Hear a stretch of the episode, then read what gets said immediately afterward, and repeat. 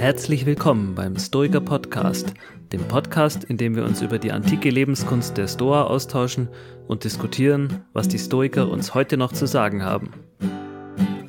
Heute diskutieren wir im Gespräch mit der Philosophin und Journalistin Dr. Catherine Newmark die Emotionstheorie der Stoiker. Aus Gründen der besseren Hörbarkeit haben wir das Gespräch in zwei Teile aufgeteilt. Ja, herzlich willkommen zum Stoiker Podcast. Mein Name ist Markus Rüther, ich bin Wissenschaftler und psychologischer Berater. Und wie immer, mir gegenüber, da sitzt einmal der Ralf und der Tobias. Ja, hallo Ralf, ähm, Softwareentwickler und Mentalcoach. Hallo, ich bin der Tobias, Ingenieur und Hobbystoiker. Ja, und äh, heute haben wir tatsächlich auch einen Gast, einen ganz wunderbaren Gesprächspartner, nämlich äh, Dr. Catherine Newmark. Äh, schön, dass du auch da bist, Catherine. Hallo. Hi. Hallo. Ja, schön. Äh, ich glaube, ähm, ich habe mir kurz überlegt, ob ich dich tatsächlich überhaupt vorstellen äh, sollte, denn die meisten Leute werden dich wahrscheinlich aus äh, Funk und Print kennen. Der Vollständigkeit halber habe ich mir aber gedacht, ich mache das einfach mal. Und insbesondere, weil für uns in dem Podcast besonders interessant ist, dass du ja eigentlich eine Bewohnerin zweier Welten bist. Denn auf der einen Seite hast du ja Philosophie studiert, Catherine, ne? Ähm, mhm. und äh, hast das in äh, Zürich und Paris gemacht und dann mit einer Arbeit und Dissertation zur Theorie der Emotionen in Berlin an der FU auch promoviert. Warum das so interessant für uns ist, darauf kommen wir dann gleich noch zu sprechen. Und war es dann bis 2013 eben auch wissenschaftliche Mitarbeiter. Das ist jetzt sozusagen die Bewohnerin der einen Welt. Die andere Welt, die hast du halt nebenberuflich ja immer schon mitgemacht äh, zumindest seit 2003, nämlich nebenberuflich als äh, Kulturjournalistin gearbeitet. Und ich glaube, berichtige mich da, wenn ich das äh, falsch wiedergebe, ab 2013 dann eben auch äh, hauptberuflich und hast eben oder bist bekannt geworden auch durch ähm, Kolumnen und Beitra Beiträge in der FAZ, in der Zeit Online und natürlich eben bekannt über den Deutschlandfunk Kultur. Und jetzt biege ich jetzt schon auf die Zielgerade ab, nämlich zur Philosophie. Du bist Autorin und Redakteurin für das Philosophie-Magazin Sein und Streit äh, und äh, als Chefredakteurin für die Sonderausgabe des Philosophie-Magazins. Und jetzt darf ich das einmal hier in die Kamera halten. Äh, das ist nämlich eine Sonderausgabe zu den Stoikern.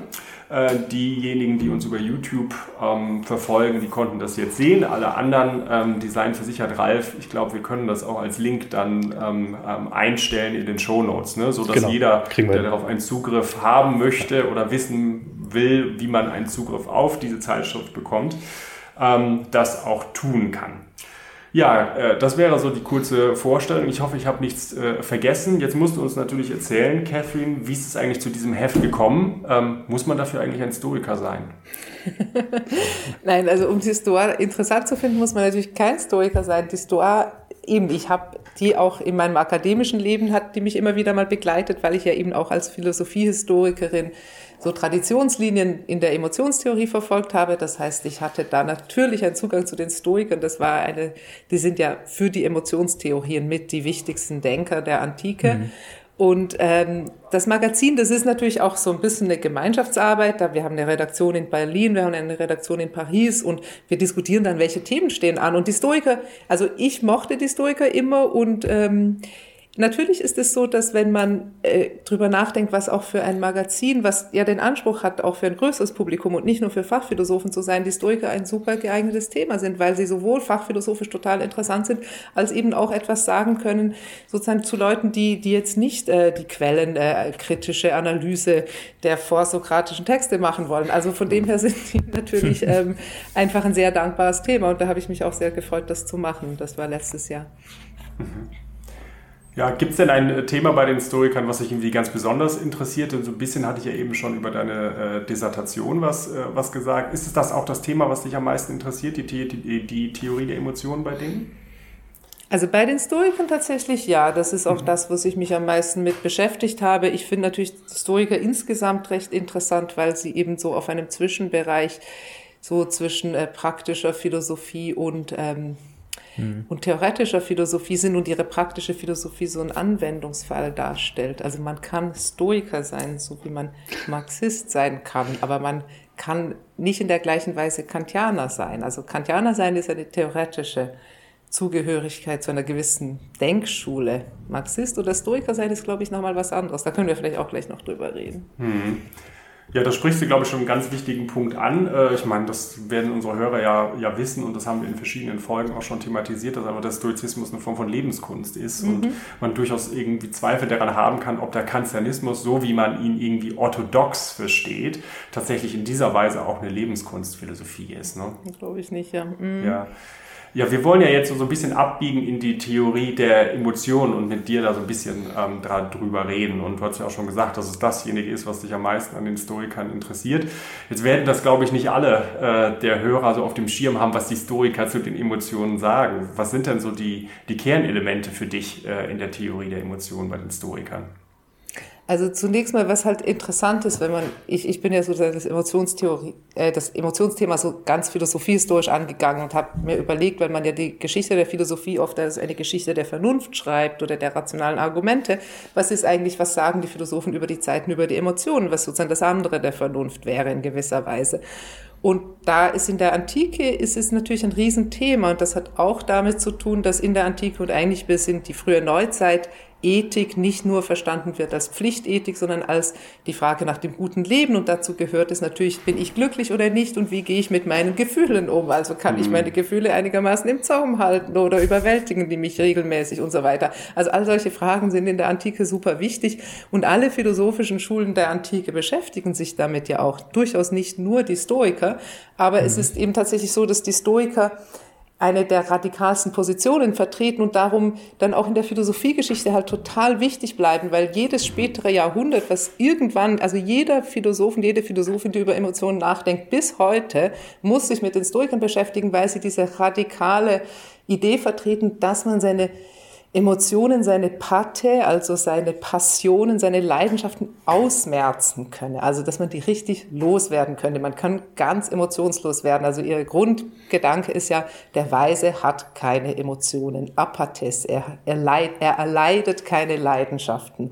Und das ist einfach so eine radikale Position, weil zum Beispiel Aristoteles, das ist die große Gegenschule, die dann immer so auch in der Spätantike wird das immer gegeneinander gestellt. Die Aristoteliker, die sagen, ja, man hat Emotionen, die sind auch nicht immer vernünftig, die führen einen auch moralisch nicht auf den richtigen Weg, aber man muss sie halt mäßigen, man muss die Vernunft so drum legen und immer wieder ein Verhältnis dazu haben und so eine Mitte finden, eine vernünftige Mitte, wie man mit diesen Emotionen umgeht, dass sie einen nicht überwältigen. Also Mäßigung ist da das Schlagwort. Und die Stoiker mhm. sagen, nee, Ausrottung, Extirpatio, Ausmerzung weg. Und das ist eine radikale Position. Und dann ist die Frage, wie geht das? Und diese Frage ja. ist ja interessant, auch heute noch eigentlich. Ja, und vor allen Dingen, warum eigentlich? genau. Hm. Also Cicero sagt es ganz klar. Ähm, oder ist es Cicero? Es gibt äh, diese Wunder, das wunderbare Zitat, nämlich die äh, Aristoteliker sagen, man solle sie mäßigen und die Stoiker sagen, man soll sie ausmerzen. Aber wenn sie Krankheiten sind, und man, die Stoiker sprechen zum Teil auch von den Passiones anime, den, mhm. also diesem Leiden, das ist so ein Leiden und eine Leidenschaft, das ist fast das Gleiche, ne? das ist etwas, was man erleidet und was man passiv ist. Und äh, Cicero nennt es dann zum Teil eben auch Krankheiten. Und er sagt, na, wenn es eine Krankheit ist, was hilft es uns dann, sie in mäßiger Weise zu haben? Ja. Es ist halt besser, gar keine Krankheit zu haben, als ein bisschen Krankheit zu haben. Von dem her, das ist dann so das Argument. Mhm. Stimmst du Cicero dazu? Nee, weil ich nicht glaube, dass Emotionen Krankheiten sind. Also ich glaube tatsächlich, dass ähm, äh, es in gewisser Weise ist eben die Frage, wie man es definiert. Ne? Also dann gibt es ja mhm. ganz viele Streitigkeiten, auch in der Antike dann darüber, was heißt das dann, dass man sie loswerden kann. Also äh, grundsätzlich unter vor allem später in der frühen Neuzeit, so in dieser höfischen Gesellschaft des 17. Jahrhunderts, als der Stoizismus wieder so ganz en vogue ist, da fragt man sich, ist denn der Stoiker jetzt einer, der super zen, durchmeditiert, buddhistisch selbstbeherrscht ist, also ganz viele innere Emotionen hat, die er aber total unter Kontrolle hat. Mhm. Also ist er cool in dem Sinne, dass da ein inneres Feuer brennt, er es aber im Griff hat. Oder aber ist einfach ein Nerd, ein Langweiler, jemand, der sozusagen keinen Bezug zu seinen Emotionen ja. hat, das was man heute toxische Männlichkeit nennen würde, jemand, der sich seine Emotionen aberzogen hat durch eine schlechte mhm. Kindheit. So, das, das kann man sich ja dann fragen. Und mhm. ähm, ich glaube, in gewisser Weise ist das immer die Frage bei den Stoikern: Ist diese, dieser Anspruch, die Emotionen so stark zu reduzieren? Ist das überhaupt per se ein guter Anspruch und dann, wie ist es möglich? Und ich meine, das, darüber denkt ihr doch bestimmt auch nach. Also ich meine, in gewisser Weise ist doch das eine der Kernfragen, die sich stellt, wenn man sich als Hobbyhistoriker zum Beispiel bezeichnet, wie geht man mit seinen Emotionen um, oder? Ich glaube, es ist es ist manchmal sehr offensichtlich, den Umgang mit Emotionen zu suchen oder zu lernen, wenn es um negative Emotionen geht. Ne? Ja. Also da, da, das wäre so, Stoiker sagen, klar, negativ oder das, was wir als negative Emotionen nennen, damit darf man arbeiten. Dass sie dann aber auch, die Stoiker auch die, was wir bezeichnen würden, positiven Emotionen anpacken, mhm. das ist nicht mehr ganz so äh, eingängig für den Alltag, würde ich mal behaupten, weil man doch das Glück häufig mit diesen positiven Emotionen so in Verbindung bringt. Ne? Mhm. Mhm. Ja, das glaube ich auch. Ja, ja vielleicht können wir nochmal so für die, für die Hörer, wir sind schon echt tief drin, nochmal einmal so diesen Rahmen spannen der Theorie der Emotionen, wie die in die Theorie des guten Lebens eigentlich der Historiker genau ja. reinpasst ich glaube, so wie wir es bisher immer im, ähm, im Podcast auch ähm, so umrahmt haben, war, naja, den Historikern geht es halt um das gute, gelungene Leben und das, was sie mhm. meinen, das Einzige, was wirklich zählt, ist unsere eigene Tugendhaftigkeit. Ne? Mhm. Also das sind sowohl notwendige als, als auch hinreichende Bedingungen dafür, ein gutes Leben zu führen. Das ist das Einzige, was wir brauchen. Hinzu kommt, dass die Tugend selber eine Form von Wissen ist, also wahre, gerechtfertigte mhm. Überzeugung. Und das bringt dann ja gleich in diesen kognitiven Reflexionsmodus irgendwie rein, dass, dass man etwas rechtfertigen kann oder bewerten muss oder so etwas. Ne?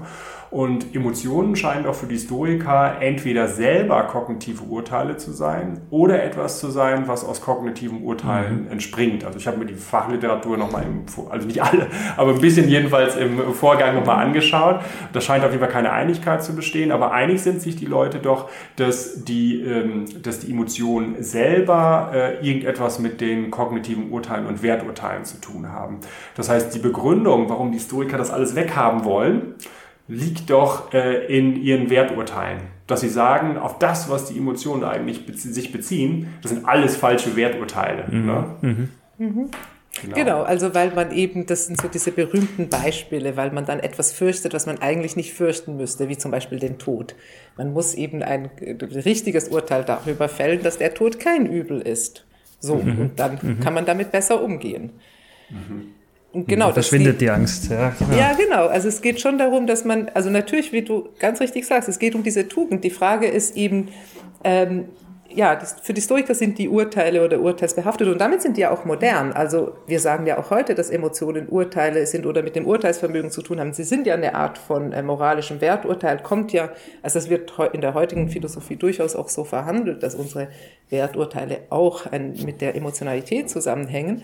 Aber ähm, die Frage ist, ob sie eben immer falsch sind. Und mhm. wenn man das Spektrum der Emotionalität eben weitet oder was du meintest, Ralf, das ist ja nicht nur um die emo negativen Emotionen, da ist es ja irgendwie klar. Also so ein unkontrollierter Wutanfall, man kann sich wenige Situationen vorstellen, in denen der irgendwas beiträgt zu einem guten Leben, mhm. ja.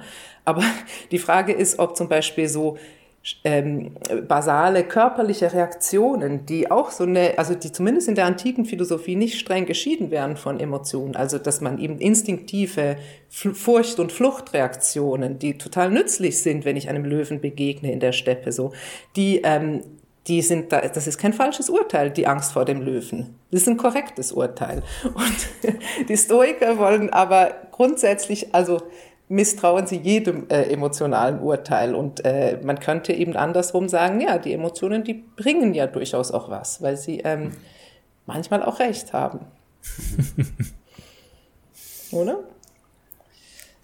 Würde der Stoiker jetzt nicht irgendwie so argumentieren, dass, dass äh, diese anfängliche Angst oder dieser Impuls, den der Löwe auslöst, zwar äh, ja, sich nicht vermeiden lässt und und damit ja die Flucht irgendwie vielleicht ausgelöst wird, aber dass er sich nicht von der Angst beherrschen lässt sozusagen, das ist ja immer so ein bisschen diese, diese Argumentation. Ähm, man kann sich vielleicht gegen dieses erste Aufbranden von der Emotion nicht wehren, aber, aber die dann halt in den Griff zu bekommen. Ja, ja, und ich meine, der Stoiker würde vielleicht auch sagen, ne, also die, äh, die sozusagen äh, die Reiz, äh, so Angstreizreaktion, mhm. die zur Flucht vor dem Löwen führt, das ist eine Emotion oder eine emotionale Reaktion, die der Verstand im Nachhinein auch absegnen würde, würde sagen, ja, mhm. total korrekt gemacht. Aber es gibt eben viele andere emotionale Reaktionen, wo der Verstand im Nachhinein sagt, nee, nee, nee, das war nicht richtig. Also zum Beispiel, es gibt ja dieses, diese berühmte Anekdote aus der Antike, wo der, von dem Aulus Gellius, wo ein mhm. stoischer Philosoph auf einem Schiff in Seenot gerät, mit anderen Passagieren. Und das Lustige ist, die Passagiere alle haben Todesangst. Und in ihrer Todesangst haben sie aber nichts anderes zu tun, als dem Stoiker zuzuschauen, weil sie sehen möchten, ob der sich stoisch verhält. Und dann lachen sie ihn alle aus, als dann dieser Sturm vorbei ist und sagen, du hast ja aber auch äh, Furcht gehabt und gezittert. Mhm. Und der Stoiker sagt dann, ja, das war die unwillkürliche Reaktion, die ich hatte auf diese Situation, aber ich habe der mit meinem Urteil nicht zugestimmt. Und er macht dann diese Unterscheidung, die für die späteren, sozusagen die spätantike Stoa dann ganz wichtig ist, dass zwischen Proparteiae und richtigen Partei, also zwischen Voremotionen und richtigen Emotionen. Also die mhm. Voremotion ist diese unwillkürliche Sache und die richtige Emotion, ja, das ist dann, wenn ich dem zustimme oder sage, nee, war nicht richtig. Mhm. Und ich mhm. denke, okay, verstehe ich diesen Punkt. Ja, ist lebenspraktisch auf jeden Fall besser, dem nicht nachzugeben, diesen instinktiven äh, Reaktionen. Also es ist auf jeden Fall vom Mechanismus her gut und ich kann mich dem auch anschließen, dass, dass ich immer wieder so einen Schritt zurücktrete und denke, war diese Emotion, die ich da gerade so unwillkürlich empfunden habe, eine richtige Emotion?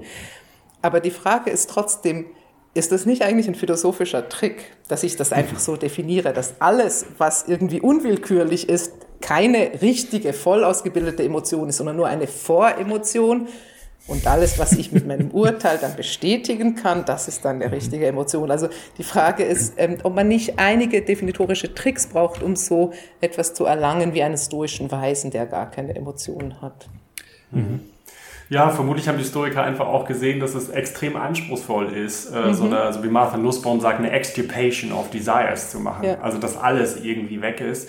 Und dann haben sie halt gesehen, naja, da gibt es halt bestimmte Arten von Emotionen. Du hast ja Voremotionen gesagt und gerade die Geschichte von Gellius auch erzählt. Ich glaube, man würde im Griechischen sind das dann die Proparteiae. Ne? Mhm. Also die, die, die Voremotionen, die man hat und die zeichnen sich eben dadurch aus, dass man sie gar nicht beeinflussen kann. So eine Art Reiz, mhm. der reinkommt und dann eine Reaktion. Ne? Ja. Und scheint das nicht eigentlich irgendwie sehr konsequent äh, zu sein? Also es ist doch eine gute phänomenologische Beobachtung, dass wenn äh, jetzt der Ralf oder Tobias äh, mich jetzt irgendwie erschrecken würde ne, äh, und ich da nicht darauf vorbereitet bin, ja, dann springe ich halt hoch. Ne? Das ist mhm. sozusagen mein First Movement. Das ist mhm. sozusagen das Erste, was dabei irgendwie rauskommt. Natürlich hat das dann auch eine körperliche ähm, Komponente, nämlich dass sich das irgendwie auch anfühlt wie Angst oder eine Proto-Angst ja, ja. in dem Fall oder so. Ne?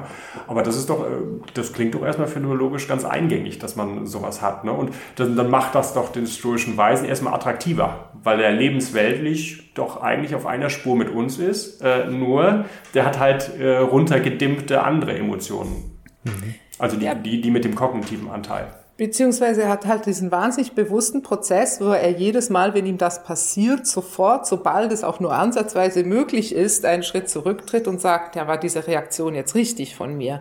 Und das mhm. finde ich ja ehrlich gesagt lebenspraktisch total gut. Also nicht nur bei so negativen Emotionen, sondern auch bei so Überschwängen positiver Natur ist doch das eigentlich immer total gut, wenn wir uns so eine, eine Gewohnheit gemacht haben, daraus mal kurz einen Schritt zurückzutreten und uns vernünftig zu hinterfragen, war das jetzt äh, eine war das jetzt eine mhm. zielführende äh, Reaktion oder habe ich mich da mitreißen lassen von meiner Begeisterung oder von meiner Furcht oder von meiner Nervosität und so weiter. Also von dem her, ja, ich finde das praktisch ganz gut. Ich finde, dass es theoretisch nicht immer ganz aufgeht, weil der, der Extremfall ist ja dann der, dass du sagst, ja, das ist eben diese körperliche Reaktion. Ähm, das ist noch keine richtige Emotion. Die richtige Emotion ist erst das, was in meinem Kopf passiert. Und dann denke ich, nee, Freunde, also Emotionen sind genau das, was im Körper und im Kopf gleichzeitig passiert. Das ist eben, weil wir auch Tiere sind und nicht ähm, geistige Wesen nur. Und alle Philosophen, die versuchen, da so eine strenge Linie einzuziehen, scheitern letztlich daran. Mhm. Mhm. Mhm. Es liegt, glaube ich, ein bisschen in der Definition und du hast dich da, glaube ich, auch einfach viel länger als wir mit auseinandergesetzt. Aber eine Möglichkeit wäre doch, dass man die Pro-Partei so definiert, dass sie halt damit zu tun haben mit Dingen, die wir nicht beeinflussen können. Also diese, ich glaube, bei Seneca gibt es schon Stellen, wo er sagt, die können wir irgendwie runterdimmen. Also mhm. wenn ich mir mhm. jetzt 25 Mal vorstelle, dass der Ralf und der Tobias mich irgendwie erschrecken werden, dann wird die Reaktion nicht so heftig sein. Aber die wird ja. halt da sein. Die wird halt trotzdem irgendwie da sein oder so. Ne?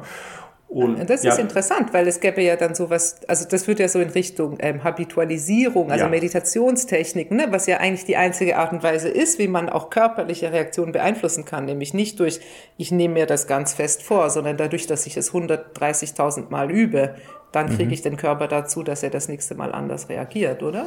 Mhm.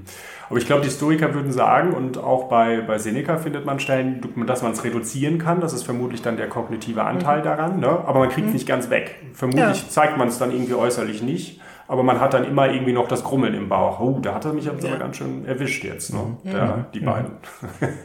so nach dem Motto. Mhm. Ja, ja, klar.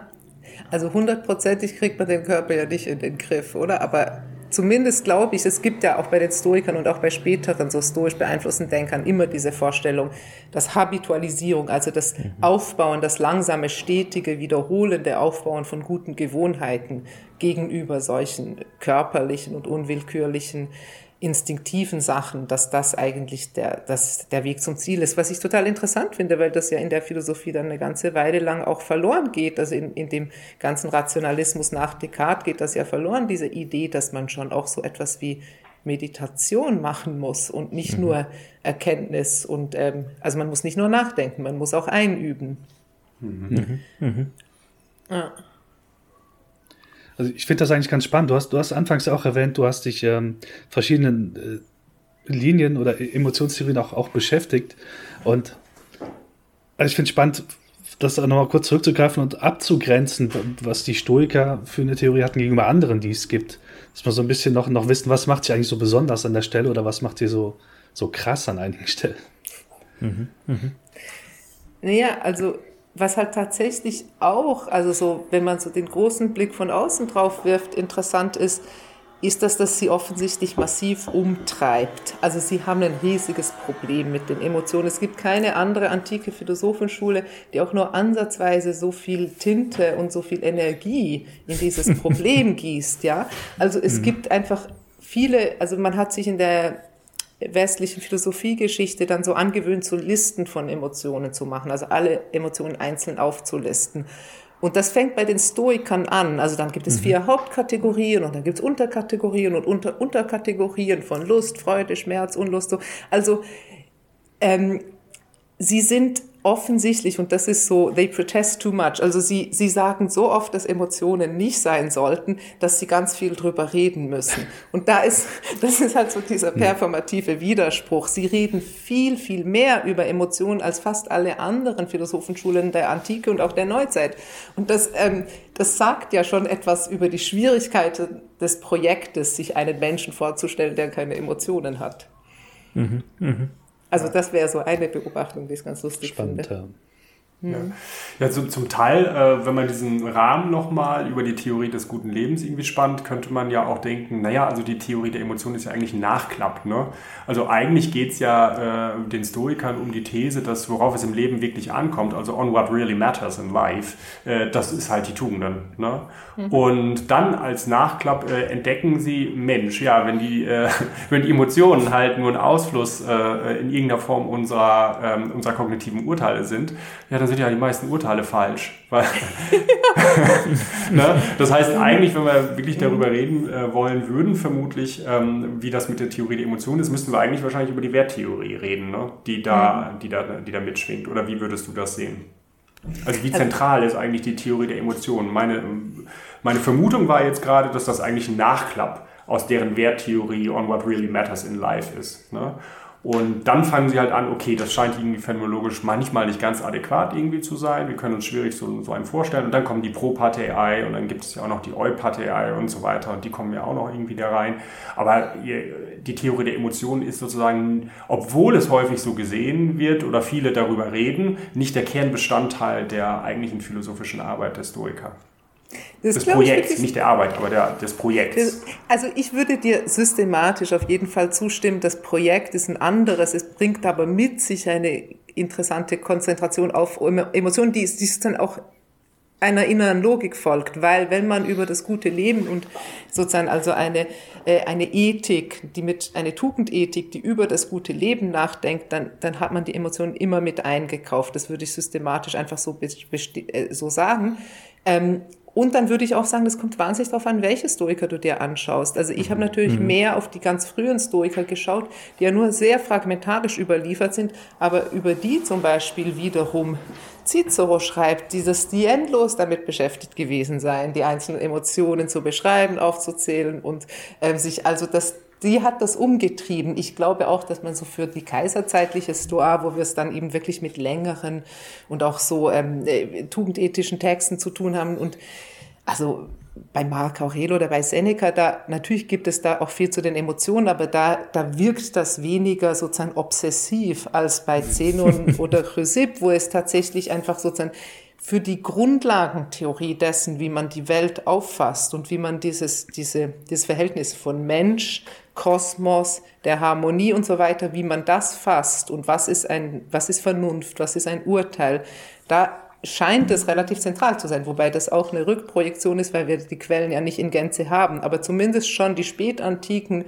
Überlieferer überliefern das so, als ob die alten Stoiker sich sehr viel mit Emotionen beschäftigt hätten. Und dann muss man eben sagen, dann gibt es eben auch dieses Klischee der Stoiker, das ist der mit den emotionslosen mhm. Weisen, hahaha, ha, ha, das funktioniert doch nicht. Und dann wird das über die Jahrhunderte halt immer wieder auch als Polemik gegen die Stoiker eingesetzt. Also diese herzlosen, grausamen Philosophen, also Descartes schreibt so, was ich gehöre nicht zu diesen grausamen Philosophen, die Emotionslosigkeit predigen. Also das, das ist immer ein Abgrenzungsfaktor. Das ist einfach das Klischee Klischee über die Stoiker, was dann durch die Geschichte läuft. Auf Wiedersehen beim Stoiker Podcast. In Teil 2 setzen wir unser Gespräch mit Catherine fort.